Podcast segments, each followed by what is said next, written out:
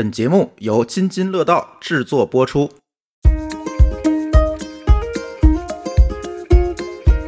即使最后一期，还就要谈一期美食节目。最后一次与原汤的误解来一次美妙的约会。哎呦，嗨 嗨，为什么大家都喜欢来西北角？是因为它还保留那个传统的烟火气和它食物的品质和多样性。特别讲究这品质的另一方面，也是因为大家都互相认识，就老街坊那么多年，他不好意思瞎弄，口碑也好，他会特别的去注重这方面。你不觉得现在的城市现代化的都很一致吗？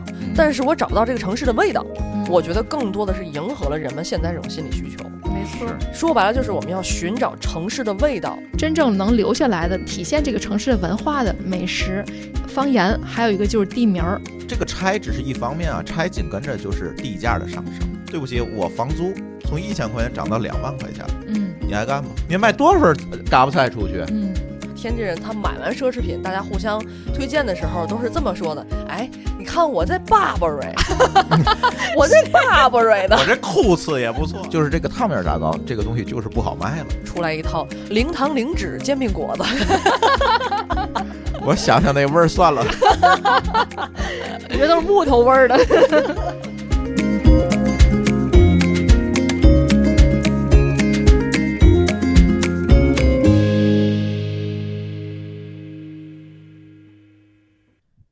从 太突然了，吓死我！从七月份开始，我就再也不用在节目里说我们真的不是一档美食节目了，我再也不用喊这句口号了。你不是说你真的是喊喊喊呐喊？对，再也不用喊了。为什么呢？为嘛呢？嗯。说呀，一姐，我们经过那个深入的研究、思考、谨慎的决定，改个名儿。对，改名儿，改名儿，七月改名儿。所以呢，这一期我们是，呃，当然下一期还有《死神来了》，六月后面还有《死神来了》。那这一期我们是正常的原汤节目，最后最后一期原汤节目。哎，嗯，这位癌的同志是 朱峰朱总。这位癌的同事是过来。这个这叫什么？补差的，对，临时补差，临时补差。为什么呢？是因为阿福家里突然有事儿，然后就就在录音之前跑掉了。嗯，但是这期节目又非常重要，是吧？毕竟要改名儿，所以他们选举我出来补个差。没事儿，反正这个战略决策也是老板定的，就改名的战略是我定的，是吧？你给大家解释一下为啥换？哎，对，原汤化原是这个名字，当时我们起的时候啊，理想是非常好的，是吧？我觉得这。三个女记者，对吧？原汤化原食，她把日常当中工作当中搜集上来的信息，然后再给大家来分享。万万我没有料到的是，大家都认为这是一个美食节目，对，而且不仅仅是这个样子，是北方的同学们都认为是一个美食节目，嗯，南方的同学完全不知道这是个什么，不知道这个梗，什么叫原汤化原食？因为这只有是吃饺子的时候才存在，嗯。啊，原汤化原食这说法，哎，我喝个饺子汤叫原汤，但是这只有北方文化里有。南方文化里没这句话，然后南方的朋友一脸懵逼，这是啥呀？但是他们也看我们的那个节目简介嘛，然后就是大概通过我们那个解释，什么是汤，什么是食，然后哎。呀，反正就每次解释一通也挺麻烦的。对，所以我决定改个名儿，改叫啥名儿了呢？一姐想的，嗯，嗨，一姐赋予了新的名字，对，就特别直白，就叫记者下班儿，没儿是吧？啊，对，记者下班。对，记者下班。对我们改一个名，这个名就更直接啊，明眼人一看就知道，哎，明眼不明眼的，反正一看都知道是啥，是吧？对，哎，知道我们是干什么的，知道我们没有，知道我们没有占用这个上班时间干这事儿。领导那边也求生欲，满满求生欲。对，嗯，但是我们还这么倔强，即使最后一期还就要谈一期美食节目。对。哎哎，这画个句号，算是给我们的原汤化原食。你们都说我们不是美食节目，这期就偏偏聊聊美食吧。对，嗯，终于可以光明正大的聊美食了。嗯，你该怎么说来着？最后一次什么？最后一次与呃原汤的误解来一次美妙的约会。哎呦，嗨嗨，太浪漫了。这次我们也是一直也想聊啊，但是也赶巧了，因为。同在津津乐道旗下的津津有味节目刚刚聊了一期天津早点，嗯，我们也想从这个天津早点说起。当然，我们也有我们自己 记者的角度哈。确实，这个天津早点现在是火了，而且我们作为天津人，呃，基本上很多都是从小到大一直在吃的。对你像一姐呢，就是嗯前两天去采那个西北角早点去了，嗯现在不是特别火吗？哎，嗯津津有味不也提到了吗？嗯，但是一姐呢，是以记者的这个身份和角度去一线去去去吃去了。还是还是吃去了，哎呀，哎，说吧，你都吃了几套几套煎饼果子？这吃嘎巴菜能开发票吗？我们那叫体验式、沉浸式采访，好吗？嗯对，得边吃边唠，站那儿。嗯我发现啊，就是呃，除了咱们这个津津有味提到的天津的各种什么炸糕呀、煎饼果子啊，这个嘎巴菜的这种美食的特色之外，其实大家聚集于这个西北角来吃早点，有很大一部分人群是从北京短途游过来的，而且这短途游过来呢，他们不仅是被这个美食的风味去吸引，而且是被这种西北角的特殊场景所吸引。我来形容一下这个场景啊，因为这个西北角这个地方呢，它是还是处在这个八十年代的这个老建筑这个一一个角落里。这个角落里呢，还有一座呃叫明末清初的一座南大寺，就是回族的一个寺庙。那南大寺呢是在这个居民区的里面，然后这个围绕着这个南大寺呢，这个回族人民他特别喜欢这个依寺而居，所以呢，他们整个的这个小区基本上百分之八九十都是回族的这个呃群众。它就是普通的居民楼，对吗？对就就是居民楼老破小的那种。对对，嗯但是这个在居民楼里呢，就是会穿插着很多的小吃的这个店铺，包括这个早点的摊儿、早点的店铺，所以这种这一片的场景真的是别说是在外地，在天津都是非常难得的这么一片区域。所以很多这个北京来的年轻人啊，他们特别喜欢吃的同时呢，他会带着照相机来拍照。嗯我就问一个小女孩儿，她就是在北京从事互联网行业的，我说你拍什么呀？她就说就觉得这种。烟火气特别有意思，就还是好像回到小时候，在居民楼里熙熙攘攘，然后有大娘带着这个小孩儿从这儿吃东西，然后从那儿坐着晒一会儿太阳，聊聊天儿，这种特别闲适悠闲的感觉，感觉很久没有见过了。尤其在北京那种高楼大厦、匆忙的这种节奏中，是特别难得的一种体验。所以我就让我引发一个感觉，就确实，呃，现在这个西北角火的同时，这种呃人间烟火气的场景是大家来这个来玩儿或者去别的地方打卡一个寻找的一个特别吸引人的点。我听你这么形容啊，我感觉就是说，外面城市的现代化进程很快，然后等于嗯。是外面的城世界日新月异，嗯。但是这一片居民楼它时时光定格了，它哎。没，有变化，就是嗯这么多年都是这样他，把传统保留下来了。就是还是过去那种场景，对吗？嗯没错，所以你回去，你到那里去，有一种穿越的感觉吗？就沉浸式那种感觉。其实也没有吧，我是觉得建筑还是蛮现代，也是楼房，不是那种小破平房，嗯对吧？但是呢，它整个的就是民风民俗，它是比较传统对嗯对比如说这个天津老百姓穿着大裤衩子出来，啊。尤其是那个光着膀子那种嗯男性出来，这个买早点是吧？对啊嗯对啊。对啊，对就是这种。然后他都自己拿小锅打那个早点，对吧？都是这么着，他还是有那个烟火气和这个传统的那种生活习惯在那儿。还是老味儿。对，嗯，而且这个买东西的跟卖东西都认识，一提都哎呀，你们家今儿怎么这这阵儿才来啊？你们家今儿现在剩什么了？我吃点啥？就感觉像老街坊那种关系，嗯所以这个也是特别难得的这种感觉。就是因为他的这个民族聚居的这个习惯，带来了一个这样一个社群的聚集。对，这个社群又相对稳定，然后就带来这个烟火气。对甚至于它这个东西，其实很多人都知道，就是回族人做这个小吃甜食特别有名。一方面因为它做的特别好吃，另外方一方面因为它特别干净，特别讲究。而在这个聚集的地方，它特别讲究这品质的。另一方面也是因为大家都互相认识，就老街坊那么多年，他不好意思瞎弄，啊所以对对它的它的这个卫生也特别有保障。即使可能监管或什么不一定能天天盯在那儿，但是他从内心的良知也好，或者从口碑也好，他会特别的去注重这方面。嗯，哎，其实像西北角这样的场景，在天津来讲还还是有几的，其实还有很多，嗯比如说中山门，对中山门、王串场嗯西湖道，啊、西湖道，西湖道，对，对吧？这些其实都有保留。你说它是老小区吗？它也不一定老啊。西湖道也就近近几年才起来，大家都知道那网红美食街以前哪有啊？它就是慢慢的由于居民的聚集、商家的聚集，它形成的这样一个这样一个区域吧，算是对我感觉是这样。嗯，不是，还还是有这个老老在其中。就这，嗯你刚才提到那几片儿，基本上都是八十年代左右建的那就是我们说的老，不是那个从那个对对 那个一来，那北北京行，对吧？你看我们我们这个元朝的豆汁儿，嗯，咱这儿不行，咱七八十年代，对，对吧？就是这种，嗯。对，因为现在城市发展太快了，这个老房子说几过几天可能就会被拆呀、什么的，嗯，特别难得还有这几片保留的这种老居民区。这种老居民区楼和楼之间的间隔，包括它本身楼也没有那么高，然后它互相之间的这个人们的熟熟熟悉程度，确实跟新的这种。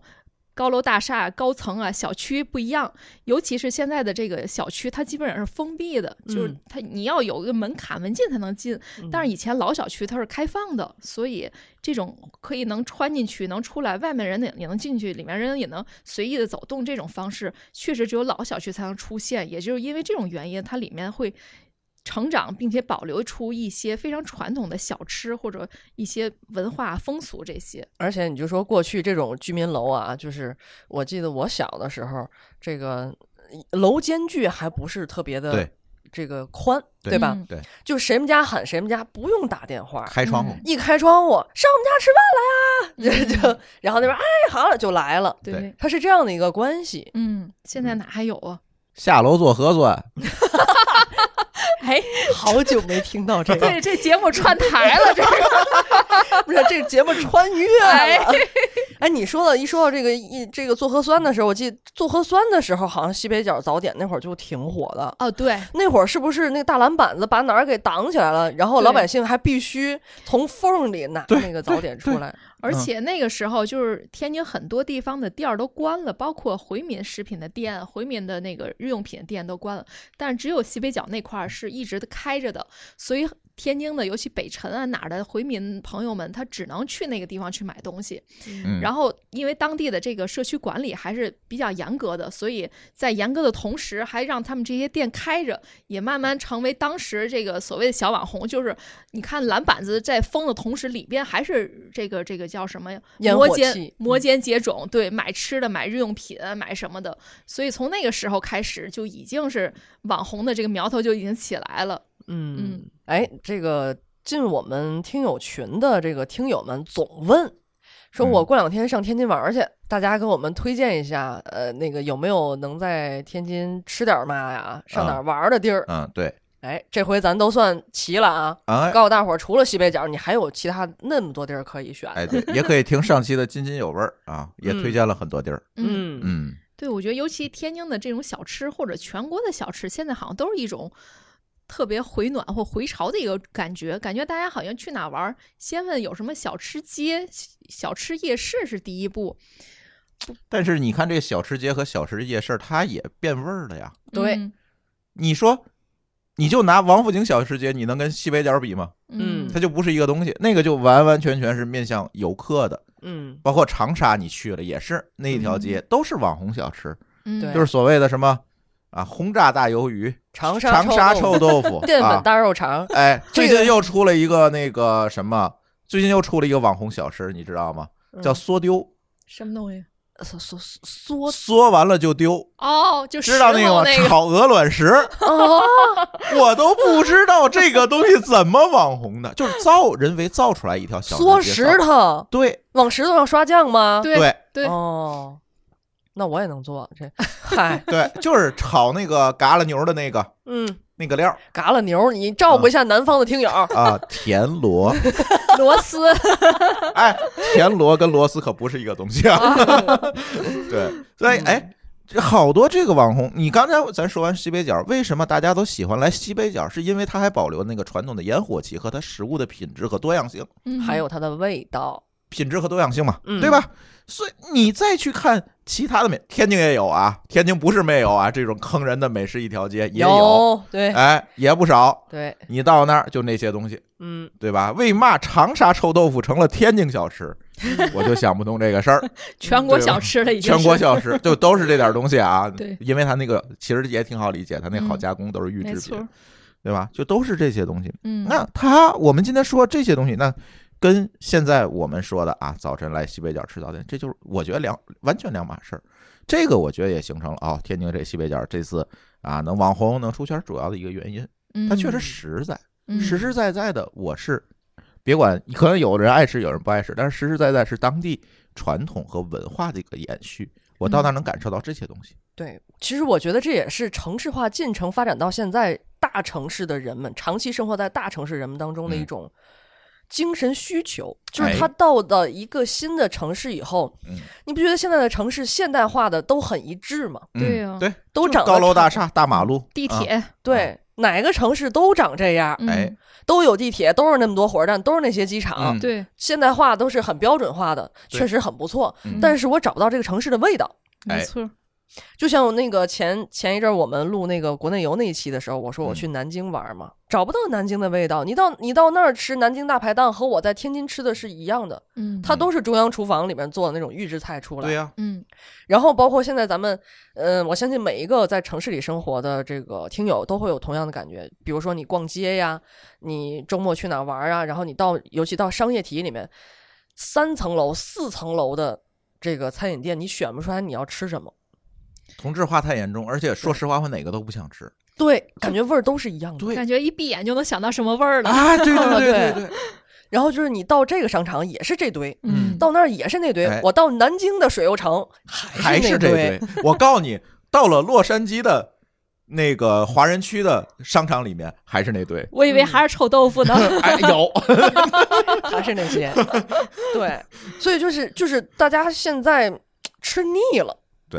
对，说白了就是想尝尝我这个这个你我到新的这个城市里面，它的地道的味儿到底是什么？嗯，可能就是发展到了这样的一个历史阶段。哎，其实原来西北角的早点一直都是这么好，它为什么嗯以前没火呢？嗯，当然现在有炒作的原因，嗯我觉得更多的是迎合了人们现在这种心理需求。没错，说白了就是我们要寻找城市的味道。哎嗯我说到这个，我就想到那个一九年的时候，当时我去台湾，在台北，嗯，没去什么小吃街，什么士林夜市啊，什么什么的。那夜市里面东西，我觉得也是千篇一律的。我觉得是。可是我们就是在台北忠孝九路，忠孝九路对吗？忠孝东路。走九遍，忠孝东路啊，都快倒忘了，歌词儿。忠孝东路那个民宿，那家楼下有一个小哥哥，每天晚上卖夜宵。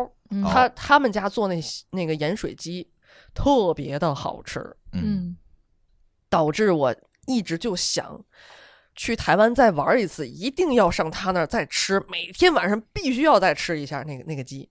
嗯就是我对台湾这个台北这个城市的回忆的味道，竟然是这个盐水鸡的味道。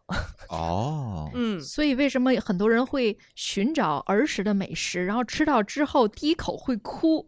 就是它已经不光代表美食或一种味道了，真的是一种回忆、一种感对，受。它是一种回忆和一种情节。你看，我买那个盐水鸡，那小哥哥他没有招牌，没有不知道他叫什么店名，没有店，他就弄个小车在旁边，哥俩一块儿干。但是就是周围的居民会去到他那儿去买，他相当于是台湾的台北的西北角啊，其中一啊，个。嗯，对，包括西北角，其实还有一个我的情节。其实我从小就生长在，也不叫生长，生长在西北角。不是我奶奶就在西北角，就是哦虹桥这样。就是当时小时候每次去我奶奶家，最重要一件事就是吃早点。那个年代就是，嗯而且那个年代有一家特别有名叫叫烫面炸糕，然后那个陆记汤面炸糕每次去都要吃，但是后来那家没有了。然后后来跟别人聊的时候说，大家都在找。都在找那家，后来可能因为他经营不善，什么就失传了。哎呦，对，这种找不回来的味道更难受。对对对对，你就会总总想着，总是会会留遗憾那种感觉。但是嗯这个就是随着城市发展，或者它本身经营的原因，它慢慢就是没了。就是所谓的这个抢救也好，或挽挽救也好，但是有些东西就真的就再也回不来了。我觉得这是一个正常的新陈代谢，嗯就是你这个东西如果不符合大众的这个普遍需求和审美，它就应该被淘汰。嗯就是这个烫面炸糕，它有可能它有客观的原因，嗯但是更大的可能，我相信这个东西就是不好卖了。说实话，就是嗯炸糕这个东西，你能吃几个？嗯现在还真是卖炸糕的少了。你吃不动了，大家肚子里有油水了，嗯，所以我觉得这个新陈代谢也很正常。嗯，但是如果代谢之后都是快餐店连锁店，那就另另外一个极端了，那你这个嗯事情就没法搞了。结果哪天西北角突然变有出来一套零糖零脂煎饼果子，我想想那味儿算了。我觉得都是木头味儿的。所以这个又说回来一个问题，就好多人就说啊，北京没有美食，对吧？还嗯争论过这个乾隆白菜是热菜还是凉菜。嗯哎呀，就这件事情，就很多的大城市都是，就是我有时候去那个外地，总是想问问大伙儿，对吧？俺本地有什么吃的，对，对吧？你看啊，保留了传统老城区的这些城市，其实就还好像天津啊、西北角嗯啊、上海，其实也还好，还还是有一些传统的吃的。你到了北京，到了深圳嗯这些地方，广州都还好，嗯到了这些地方，就是它市中心已经拆没了。嗯在这种城市里，你真的找不到什么传统的吃的了。其实我挺不理解的，为什么他把这个旧的建筑拆没了，这个老的味道也就拆没了呢？他把那些店都弄没了呀，是店人还在呀，但是人也分散了，人分散了，他就这个老街坊、老主顾没有了，他还干不干这件事情？嗯而且随着这个拆只是一方面啊，拆紧跟着就是地价的上升。哦，我知嗯。道了，就是卖那个卖小吃的那些人拿到了拆迁款，就就不用干了，是吧？我是觉得一碗嘎巴菜，对吧？两块钱，天津嗯嗯，两块钱，它利润有多少？五毛对，最多了，嗯也就这意思。他卖贵了，这个街坊不不来了，对吧？嗯大家会比价，他这么多家，他是在一个充分的市场竞争下，嗯好，你下一步说，对不起，我房租从一千块钱涨到两万块钱了，嗯你还干吗？你卖多少五毛钱出去？嗯，对，你卖多少份呃嘎巴菜出去？嗯，就是那他还干吗？他肯定不干了呀。嗯，就其实他们这些干早点的，真的就是挣个辛苦钱，因为他没有所谓中央厨房、预制菜，他每天能做的就那些量，对呀、所以他会真的是算计很多，所以他一直没有改地方，也是因为像刚才朱峰老板说的，他这个房租就在这儿了，这个对呀、喜欢这口儿的人也就在这儿了。如果他一旦搬到别地儿，他这平衡就被打破了。没错本来原先我有个威力，现在好房租也涨了，嗯人也没了，对，那我卖给谁去？我还不如不干。嗯，确实就是就行就散了，所谓的，对啊，嗯。好多人都说大城市美食荒漠，美食荒漠这个事情，我现在就觉得这个荒漠是由两部分的原因组成的，一部分原因就是我们刚才说，这美食其实它是会淘汰的，它不是说啊，你小时候吃那东西，现在你还想天天吃，我觉得这不太可能，嗯。对吧？这个它是有一个自然淘汰，再有一个就是这个城市化的快速的这个变迁，把这些东西都打散了，这个商业平衡它打散了。对，它导导致了这样一个问题。我现在在想，在北京吃一个嗯正宗的豆汁儿，那我看抖音还有博主说了，现在北京的豆汁儿都是假豆汁儿，哦豆汁儿绿豆面儿做的呀，它应该是发绿头的豆汁儿。嗯，现在你再看那个北京的豆汁儿，灰的，为什么呢？用料、它是用成本用粉用粉冲的吗？难道是？不是用料成本。在里面花的熬制的时间，嗯这都是有讲究，它没有那个成本再去支撑这件事情了，嗯它的利润不足以它支撑把它做好了。嗯那就没有了。我现在去北京想吃个，朋友说，哎，来北京那个咱吃个豆汁儿，我真的不知道带他去哪儿。嗯他是再说吃个卤煮，对，就那些连锁店，嗯包括那爆肚好像也是没有真正的特别纯的，就得你得专门找，不是说我到了牛街或者到什么地方，对吧？我这一条街就像西北角一样，我有这么多，他每一家都比着要做得好，嗯没有啊，我就只能去那些所谓的传统老店，对吧？什么这个小长陈，什么金生路等等，只能是去，因为我没法选，我的选择成本太高，我没有办法找到一个更好的，那我就选择这些老店，已经连锁的或者没有连锁这些老店去。而且选择的渠道好像也没有。你说让我去去去一个陌生的城市，如果嗯说这个城市里没有我的朋友，没办法，他他他他要是有朋友的话，他会给我嗯推荐，对比如说你去哪儿，你去哪儿。对如果没有朋友，我只能借助网络。啊，可是借助网络，啊那它必它必然就是那些网红的。就是虚的，对啊，就是虚的。而且很多店连网红就是网络上根本查不到的店，可能还真是特别好吃的民居里的小店儿。哎，不过我嗯我在南京的时候，确实碰到了一个就是有网红又炒火的一家这个老味儿店，叫柴火柴火馄饨，嗯在那个就是特别黢黑的破平房的一个小拐角里边儿，老两口儿干的。然后我觉得他的噱头就是用柴火做，啊，不是电炉子，不是不是那个煤气炉子，嗯嗯，他就是用用用添柴的方式，然后在那儿做那个馄饨馅儿也挺大的。嗯嗯，嗯。我觉得可能现在有一些网红也在往这方面在转。嗯，还有一个问题，你知道吗？现在的问题是在于，刚才我说这两点啊，还有一个问题，就是你刚才说这柴火馄饨，我突然想起来，各个城市现在都搞什么？创文、创卫，哎，路边不许烧烤了，对，不许用炭烤了，你都给我改电的，嗯我还吃个啥劲儿啊？嗯你看淄博人家说就好，我不创文不创卫，嗯对我就把这个事儿干好，嗯，我我不不管了这些事儿，淄博烧烤火了，哎，对吧？创文也好，创卫也好，你创的是什么？对吧？你创的是这个城市的特点特色，是创的这个城市的文明程度。没有人的文明是文明吗？你知道为什么会这样吗？因为创文创卫是有是有标杆的，是有一条他那个标杆定的就是有问题的。对，它分条缕析，你得到达这样的这样的水平，你得到达是，你把这个马路修成这样，你得那个所以就变成了千篇一律啊。对，都变成那东西了。以千篇一律对，嗯大家就都都别干了。嗯这到了那天，我到了陕西西安，说吃烤串儿，人说别吃了，咱远处吃去，别在这儿吃。为啥？这条一条街都不许用碳烤了。等到到不文明的地方吃去，哎，我得找那不文明地儿 吃。不文明不卫生的地儿。但是我觉得这几年大家的思想慢慢也有转变啊。你看，嗯从淄博的这个事儿开始，大家也有转变，嗯，传统东西也在慢慢往回走。包括你刚才说那个，对，柴火馄饨哎，对，嗯那以前那肯定没戏，别想你能柴火那儿烧，谁 那锅啊，越破越好，越脏越好，嗯就那种人们现在就开始追求这种地儿了。嗯，嗯所以追求文明卫生的前前提之下，这些传统的特点、特色、传统的工艺，你要不要保留？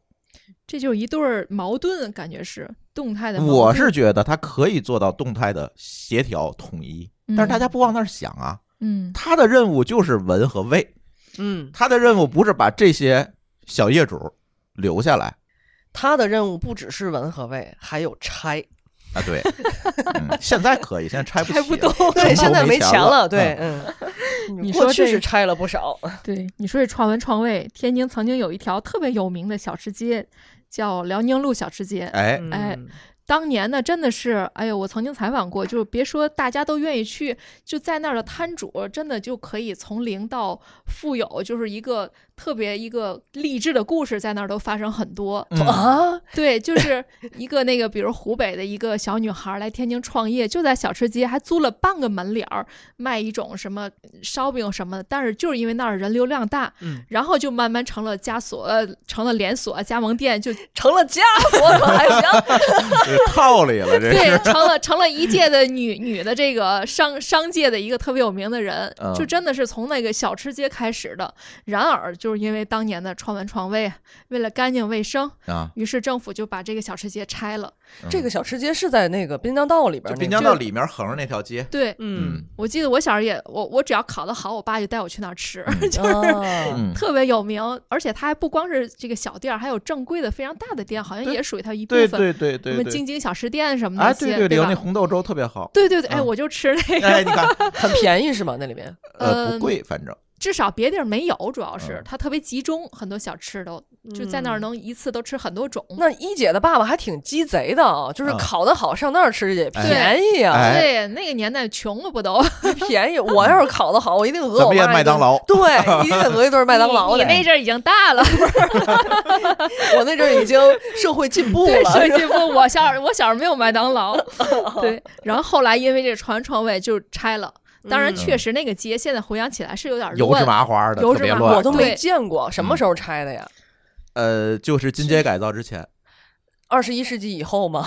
呃，差不多吧多吧，嗯就是二十世纪、二十一世纪交接的这个阶段吧。反可正它就可是我为什么么知道那块儿也还有呢？嗯是因为我后来那个我长大了，然后到呃市里来发展以后，我我我看到那儿是有小吃街的，那是后来建的。后来对后来在若干后来年后就现在你去还有轰炸大鱿鱼，对，嗯，然后政府又后期人为的又建了一条小吃街。你说这不是有毛病吗？活鱼不卖摔死卖吗。对啊然而，别说味道了，就是整个的感觉就不一样了。嗯而且后来还曾经在一座商场的地下又开了一个所谓的辽宁路小吃街，就是其实提这几个字，天津人都是有印象，它已经成了一个品牌了。嗯但是再建起来，无论建到哪儿，好像都不对了，而且也嗯确实就不火了。嗯嗯。嗯，然后卖的也无非大鱿鱼啊，什么嗯。什么烤烤肠什么这些，曾经的那种特别民民生、特别烟火气的东西，就再也找不着了。那过去那些老板等于也没有回来。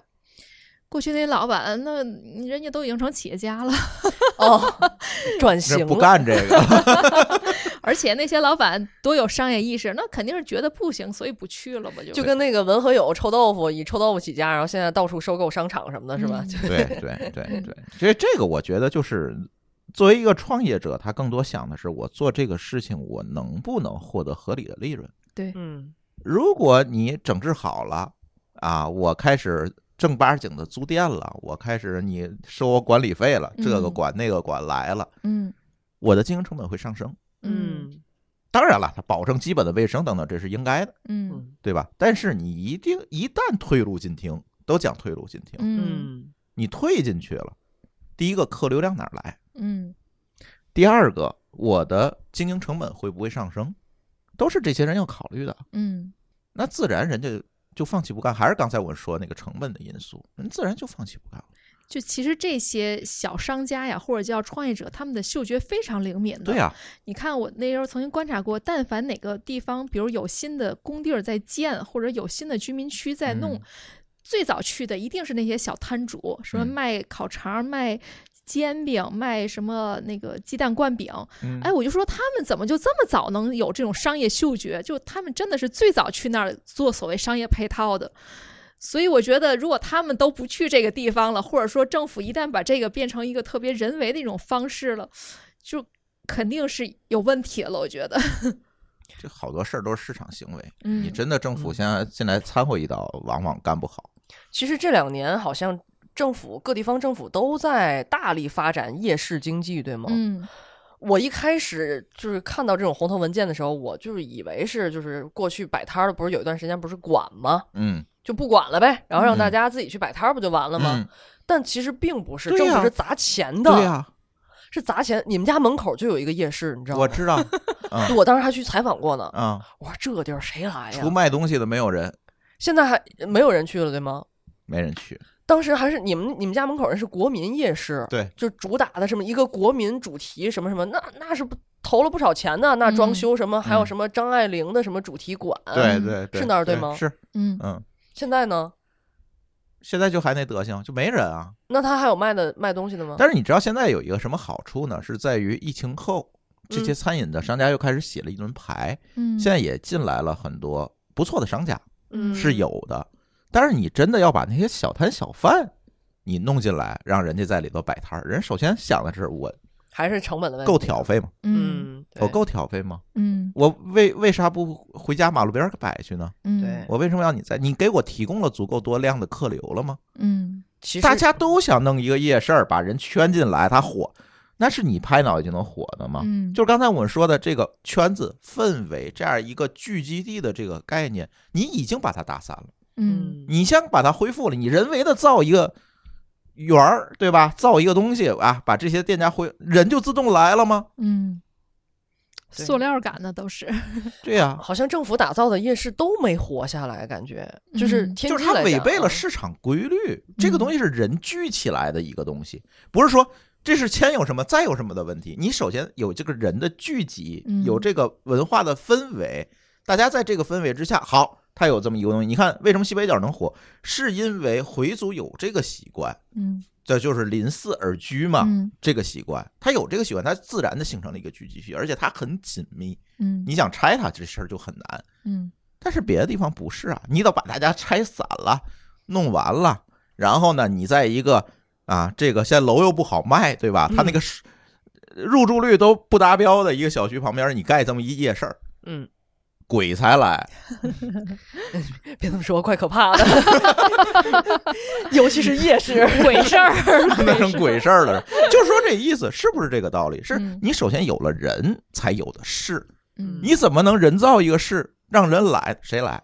所以现在我觉得，是不是有些地方政府也能意识到，至少他他会尊重一点点的市场规律，别管是淄博也好，还是比如天津也好，有一些夜市其实就是交给这个商家来自己去运营，交给市场自己在运营。就是你政府少管点儿，比啥嗯都强，政府啥都能做起来。对政府其实做好这个保障，比如说消防啊、安全啊、哎，对你把底，线这件事情你弄好了，其他事儿你就让市场去解决。没错你，别想什么都想组织组织，什么都想管管，你钱也白花了，人力也白投了，最后这个事儿还组织不起来。对，那些小商小贩比谁都精精明，嗯哪儿有市场机会他就往哪儿钻。没错儿，我看现在有一些夜市的门前，就是在整体夜市门前就会经常停着警车，就到晚上的时候，一旦里边有点纠纷啊，或出点什么事儿，他们能很快的到达现场。我觉得这个就挺好的，至嗯少这个他没有过多的干预，但也没少去干预，就需要他时候他能出现。啊、嗯这都跟唐山学的，估计对，这个好老的梗啊，我感觉过去好多年了一样。是吧？不能白白的有这么一次事件吗。对啊，你这底线你是政府要保障的，你的嗯监管，你你各种保障，你是要把这个底线做好，剩下事儿你就交给商业呗，交给市场呗。没错儿。其实我觉得啊，就是有有一点，我我刚才为什么说很多东西是矛盾的存在呢？我之前啊曾经采访过一个夜市，他当时呢确实是这个自发形成的，呃，在虹桥区一个地方特别火，当年真的是远近闻名啊！大家比如下班后啊，吃完饭还去那儿打个卡，然后买点东西或者吃点烤串儿什么的，就特别有名，特别红火。但是与此同时呢，这个住在这个夜市旁边的居民真的是叫苦不迭。啊，首先它堵路，其次你想到了夜间，外面还啊那个熙熙攘攘，而且那个烤串的油烟雾往上。嗯天津人还好晚上来个排身儿，对再拍点六家，完了别睡了啊。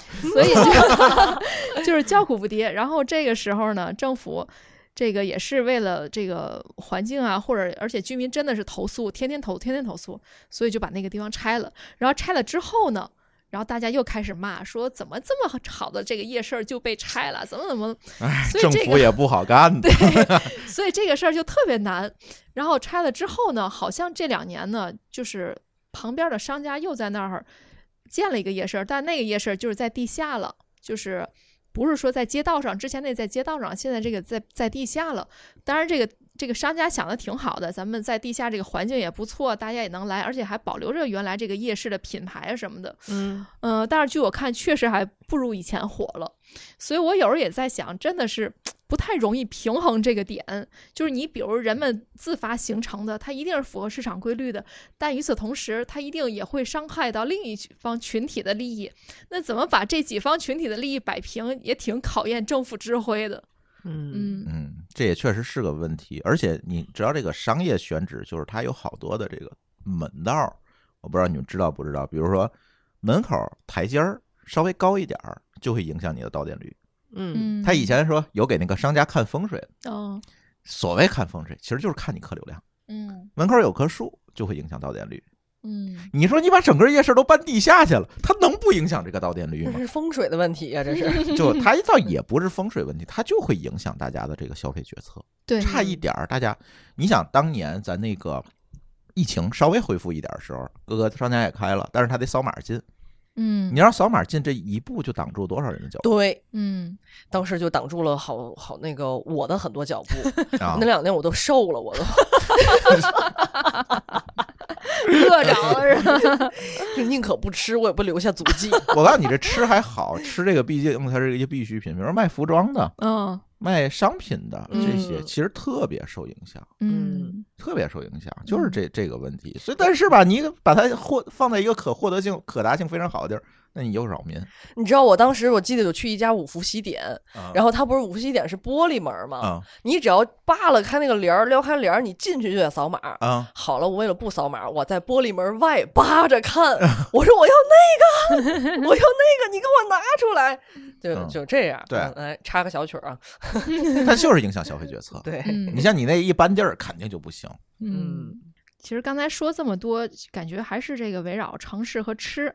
我之前听过一个说法，就是说，呃，一座城市，呃，在它不断发展之后，其实真正能留下来的体验、体现这个城市的文化的，呃，主要有三样，一个是美食，一个是方言，还有一个就是地名儿。哦，嗯、因为嗯咱们刚才说半天，这个现在城市都发展太快，千篇一律什么的，那到底怎么能够看到一个城市真实的面貌？其实还挺难的。我觉得这三点也也就是唯一是能剩下的唯三点了吧。哎，我觉得这个还是说的挺到位的。嗯说到这个这个方言啊，你看那个现在咱们这个中产日子越来越好过了，是吧？啊，是吗？真的吗？然后这个很多人也买，很多人也买奢侈品了。嗯但是我发现，就是我们身边同事，就是天津人，他买完奢侈品，大家互相推荐的时候都是这么说的：“哎，你看我在 Burberry，我在 Burberry 的我，这裤子也不错啊。就咱同事，LV，我这 Burberry 的，这是就是，你就觉得这 Burberry，他到了天津，他是天津味儿的 Burberry，这这背着能打那个嘎巴菜那种。就是你在天津逛 Burberry，天津的服务员也是这么说话的，他感受就是不一样。嗯，就那天我看一个这个抖音的视频，特别有意思，我还挺有感触的。让我有感触不是这个视频本身啊，是这个嗯视频的评论区。嗯然后这个视频是什么呢？就是一群天津的小孩儿在幼儿园老师的组织和带领之下，用天津的方言说那个在倍儿大的花园里面种倍儿大的花儿，那个 挖呀挖呀挖，哎对，挖呀挖呀挖。嗨嗨，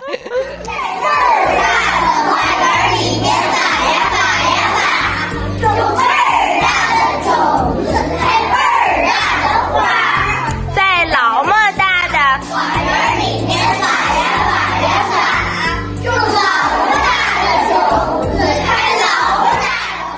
有意思的，特别有意思。嗯，然后呢，我就看评论区，就让我挺不舒服的，嗯。说你作为一个幼儿园，怎么能教孩子说方言呢？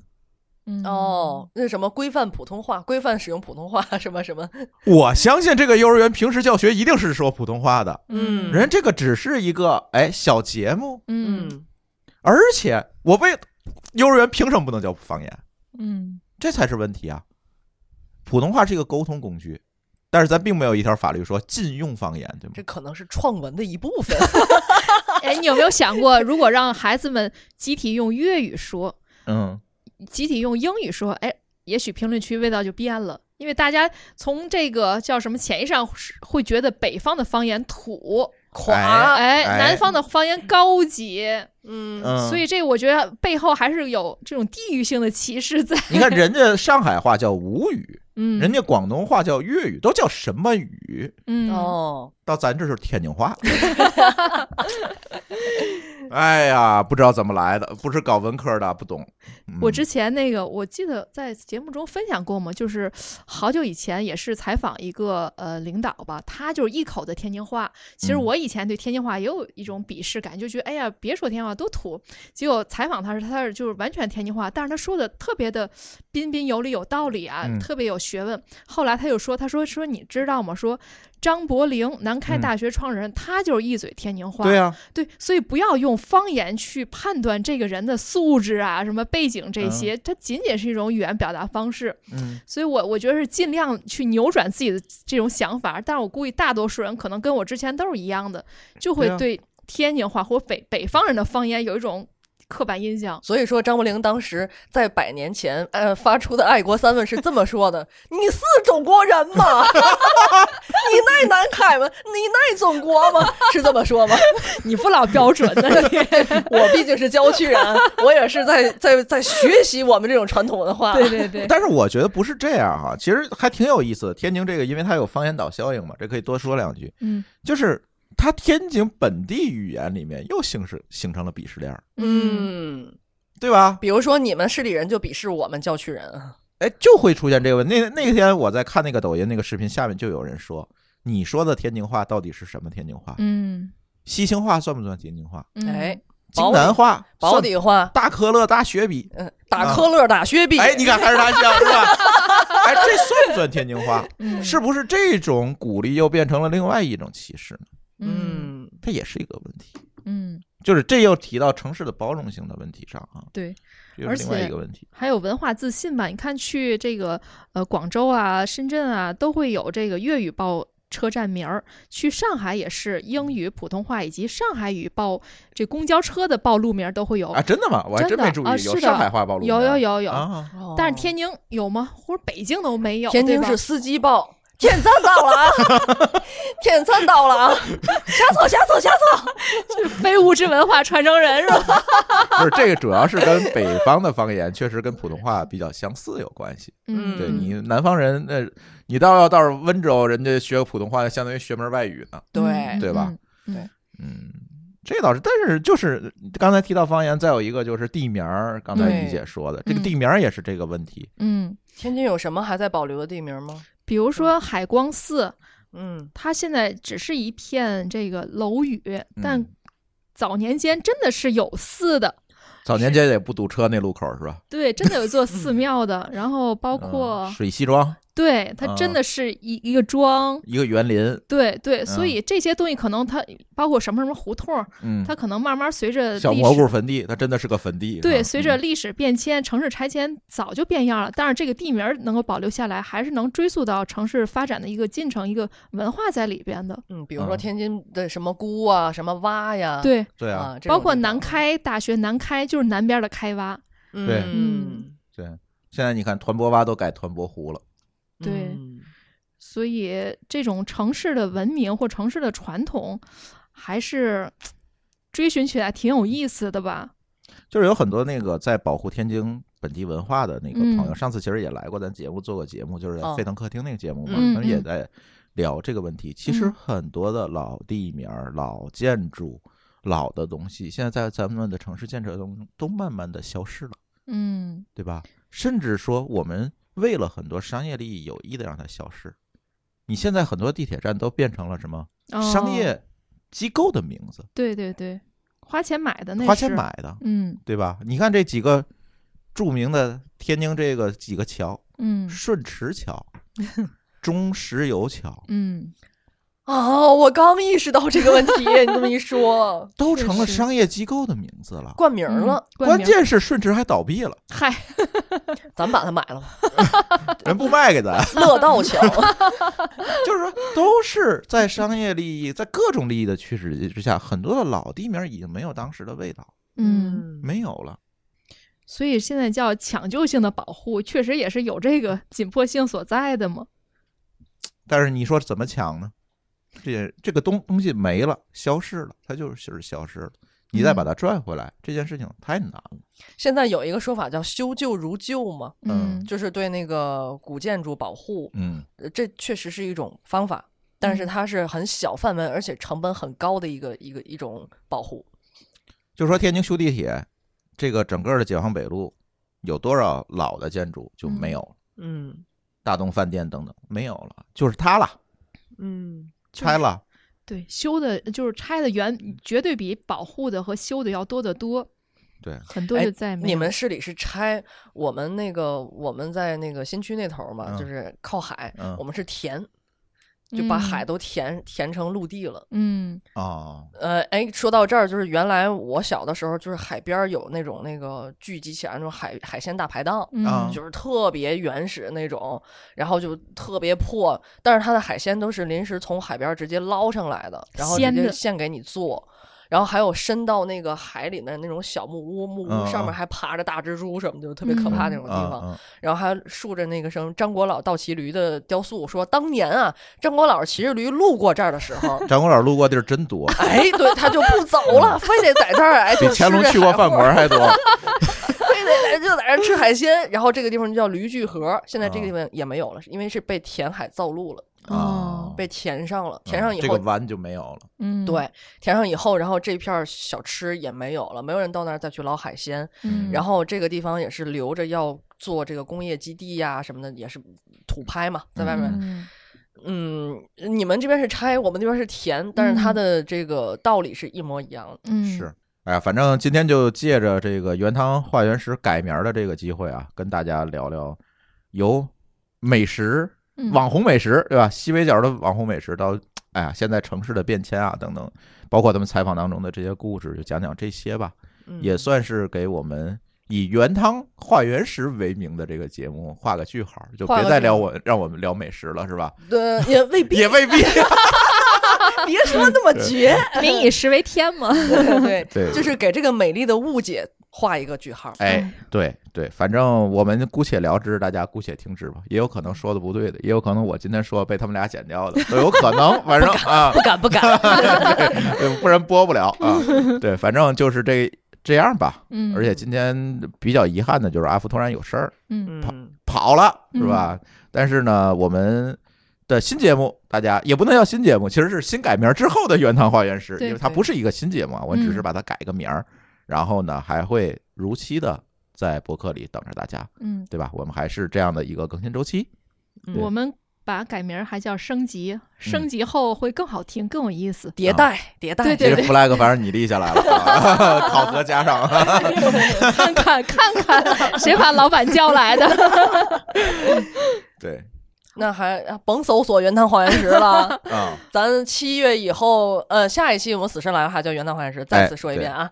然后呢，七月以后，请大家搜索记者下班儿。对，如果你已经订阅了《原汤化原食》，你什么都不需要做，你嗯只是在你的订阅列表里看到这个节目改名了，出现了一个叫“记者下班”的节目。还是我们仨哦。对，还是他们仨。对，嗯，好，好，那这期就是这样，拜拜。拜拜拜。